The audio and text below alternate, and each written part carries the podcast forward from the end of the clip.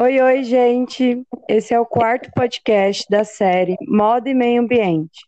O tema de hoje é moda sustentável. E para mais nos aprofundar no assunto, temos como entrevistada a Mariana, que é uma das proprietárias da loja Raiz de Rúpia. Oi, Mariana, tudo bom? Oi, gente, tudo bom com vocês? Um prazer estar aqui falando sobre esse tema tão legal. Que bom que você aceitou o nosso convite para esse podcast. Sim, a Gi não, não pôde participar hoje, né, que é a minha sócia, mas estamos aí para falar sobre isso e responder as perguntas de vocês. Então, vamos lá. Como vocês se conheceram, você e a Gi? Vocês estudavam juntas ou foi no ramo de trabalho? Então, na verdade, eu conhecia já a Gi, assim, de vista, de alguns amigos em comum, da gente frequentar lugares parecidos. Mas quem nos Uhum. apresentou oficialmente foi uma amiga que a gente tinha em comum, que ela sabia que as duas estavam buscando, tinham esse interesse, né, na moda sustentável e acabou nos apresentando. Ele sentou para conversar, tomar um café e vimos que as ideias estavam bem alinhadas e as ideias foram surgindo. Foi assim. Ai, que bom, então. sim. E uma de vocês tem alguma faculdade ou especialização em moda ou no meio ambiente? É, eu, a minha formação é em design de moda. Eu fiz a faculdade Uhum. E a Gi, ela vem das artes visuais, mas ela já fez corte e costura, tinha um interesse pelo artesanato, pelo manual, então já era algo que ela dominava. E mas eu fiz a faculdade de design de moda. Ai, que bom, então. Já, já estava no ramo. Sim. É, de onde veio a motivação para entrar nesse ramo da moda sustentável? Bom, é, eu trabalhei, na verdade, veio muito da insatisfação com a indústria da moda, nos moldes como ela é, da forma tradicional, assim, porque quando eu me formei em design de moda, eu trabalhei numa fábrica, numa confecção grande, e lá existe uma lavanderia industrial, então eu vi de perto como que é o sistema de produção em grande escala e o sistema de produção da química toda por trás do tingimento sintético industrial. E os problemas que isso gera tanto para a natureza quanto para as pessoas que trabalham, que manipulam os produtos, né? E aí isso me gerou uma insatisfação, eu não via muito sentido mais naquilo, naquela produção em numa escala tão grande e achava aquilo nocivo. Então ela a motivação veio disso, dessa insatisfação e pela a busca por novas formas de se produzir moda, gerando o menor impacto possível de uma maneira mais consciente. Ah, sim. E Mariana, você pode falar um pouco como é na prática a produção consciente de vocês? Bom, a nossa produção ela é enxuta, né? Nós somos uma marca pequena, a gente não acredita numa produção grande, na necessidade disso, né? A gente não trabalha com coleções, a gente se intitula uma marca de moda temporal. É, a gente não segue tendências de moda que vão, o que está usando agora, enfim, a gente pensa em modelagens e modelos que são mais atemporais e que vão durar bastante, que a pessoa consegue combinar de várias formas e usar por muito tempo. É, e diferente de empresas grandes, a gente participa de perto de todas as etapas do processo. Apesar de, da gente terceirizar o corte, a costura e peças de caseado também a gente terceiriza, mas a gente vai nesses lugares, conhecemos essas pessoas, as condições de trabalho delas, depois essas peças voltam para nós, a gente faz todo o processo do tingimento lá no ateliê, damos o acabamento e a venda, né? E agora a gente também tem uma pessoa que ajuda a gente com as redes, com o marketing digital. E mas eu e a gente acompanha de perto tudo isso, mesmo que não passe diretamente na nossa mão. Interessante. E falando sobre esse marketing digital, é, no site de vocês fala um pouco sobre a sustentabilidade social. Então, poderia nos contar como acontece a escolha de parceiros e colaboradores que tenham essas atitudes responsáveis? Sim, essa é uma pergunta muito boa, porque as pessoas ligam muito a sustentabilidade com a sustentabilidade ecológica, né? E o fator social também é muito importante, é muito relevante. A sustentabilidade, ela também tem que ser social. Então a gente se preocupa muito em não deixar nossas peças nessas facções grandes que a gente não depois entrega a peça ali você não sabe do portão para dentro o que está acontecendo. A gente tem a nossa costureira que a gente visita, a gente sabe de perto quais as condições de trabalho dela. A remuneração tem que ser sempre justa. Por exemplo, eu não dou valor para minha costureira, para esses shorts eu pago tanto. É ela que vai me passar o preço dela de acordo com o, uhum. o valor do trabalho dela. E, e, agora, recentemente, a gente se vinculou a um projeto daqui da região, né? Que nós somos de Londrina. E tem uma cidade próxima que tem um projeto chamado Retraço Novo, que instrumentaliza mulheres em situação de vulnerabilidade e e elas que estão costurando as nossas pochetes e todo o valor da costura é dividido entre elas. Então, isso é algo que a gente se preocupa bastante também. Nossa, que legal! É, e como acontece o descarte ou o reuso dos resíduos têxteis em sua marca? A gente tenta aproveitar o máximo possível dos nossos retalhos, a gente usa eles para fazer esses scrunch, né, xuxinha de cabelo, para fazer saquinhos de tecido, bolsinha de ervas, juntamos os retalhos para fazer necessaire. E as sobras que são bem menores, que a gente não consegue aproveitar, a gente já doou para projetos da universidade, da UEL, e também tem uma cooperativa numa cidade vizinha aqui, em Biporã, que eles a gente le, junta uma quantidade significativa, leva para eles e eles fazem esse processo de reciclagem lá. A gente já separa tudo, já leva separado e lá eles reciclam.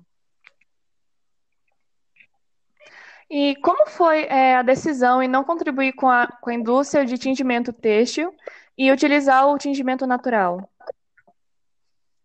Então, eu não tive nenhum contato com o tingimento natural, não tive muito sobre sustentabilidade durante a graduação de moda.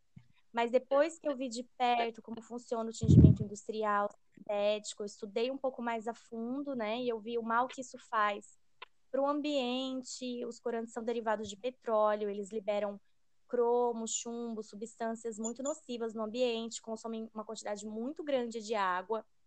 E aí fomos pesquisar alternativas e a gente descobriu um lugar, um lugar muito especial em Minas Gerais chamado Conservatório Etnobotânica, e o Weber, que é o responsável, ele pesquisa, testa o tingimento natural já faz muito tempo. E aí a gente foi lá, fomos para Minas para fazer esse curso, ficamos lá quatro ou cinco dias. Foi uma super imersão assim nesse conhecimento.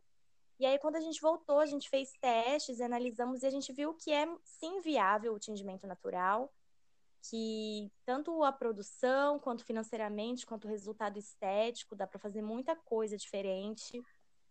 E eu acho que a moda natural e sustentável ela tem um estigma de ser caro, inacessível. E a gente viu que dá super para quebrar isso, tá, as coisas estão ficando cada vez mais democráticas, o interesse das pessoas está aumentando, o consumidor está mais consciente. Então eu acho que tudo, o caminho é, é essa evolução mesmo, sabe? É. Mariana, muito bom, né? Quando você disse sobre tornar essa moda mais acessível às pessoas. E a gente acredita que daqui a um tempo mais pessoas vão aderir a esse consumo sustentável de moda. Então, pensando nisso, poderia dar alguma dica ou como ter um cuidado especial com essa roupa sustentável de tingimento é, natural? Então, a gente está muito acostumado né, com cores sintéticas. O nosso olhar é muito voltado para o sintético, cores que são super saturadas uhum. e os uhum. tingimentos sempre uniformes e perfeitos. E a natureza não é assim, né? Então, às vezes acontecem manchas, às vezes acontece de não ficar tão uniforme. E eu acredito que essa é a beleza do tingimento natural. As peças acabam ficando muito exclusivas. As estampas, né, que a gente faz com a estamparia botânica, a gente não consegue repetir. E eu acho que é uma mudança. Primeiro tem que vir essa mudança de olhar, é um outro mindset que você tem que ter para uma roupa natural.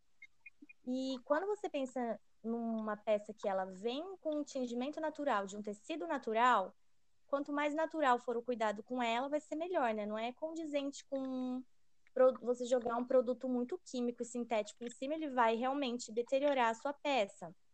Então a gente fala que, de preferência, não lavar na máquina, lavar a mão.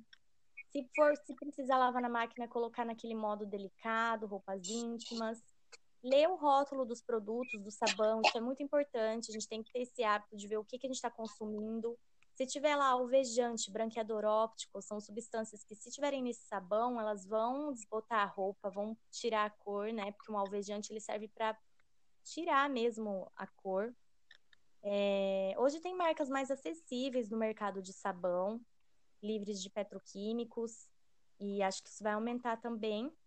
E uma coisa importante é secar, tanto secar quanto armazenar sempre à sombra, porque os corantes naturais eles são fotossensíveis. Então, não secar no sol com a, com a luz direta. E se você for guardar uma pochete, por exemplo, não deixar ela pendurada no cabide, que ela pegue luz direta, deixa ela dentro do armário.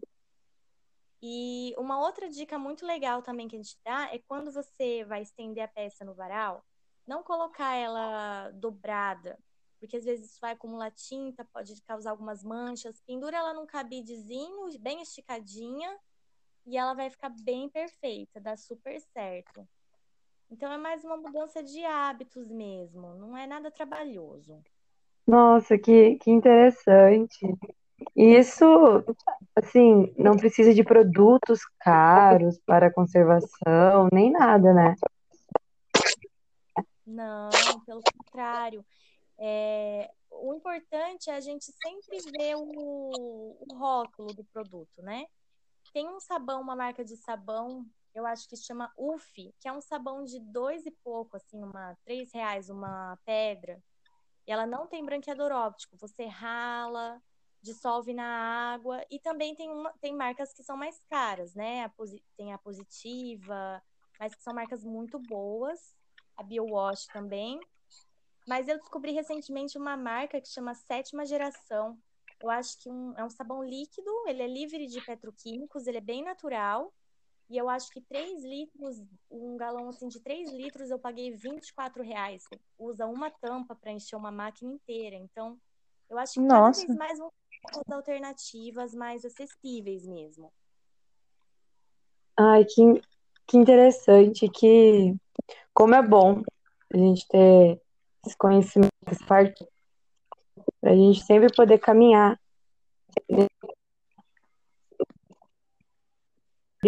Então, Mariana, a gente agradece imensamente por essa partilha de informação e muito obrigada por aceitar o nosso convite, participar desse nosso projeto. E a gente espera de coração que esse pensamento que você e a Gi tiveram sobre a produção sustentável inspire outras empresas do ramo têxtil, que são maiores e afins. Sim, eu acho que é uma questão de tempo, conscientização. Eu acho, fico muito feliz que as pessoas estão falando mais sobre isso, pessoas cada vez mais jovens tendo essa consciência. Eu acho que é isso, é uma mudança gradual e lenta, mas ela está acontecendo. A gente não pode mais fazer vista grossa para coisas que são muito importantes, né? A gente tem, as empresas grandes elas estão realmente destruindo o nosso planeta e isso vai afetar todos nós, né? Todo mundo vai pagar essa conta. Então, eu acho que é mais do que tempo da gente questionar as nossas escolhas, nossas, o que a gente compra, o que a gente consome. Isso não é difícil, isso não precisa ser caro. Então, eu agradeço pelo convite para poder é, passar essa ideia para as pessoas, esse conhecimento e para a gente falar cada vez mais sobre isso. Obrigada, meninas. A gente que agradece. A gente que agradece.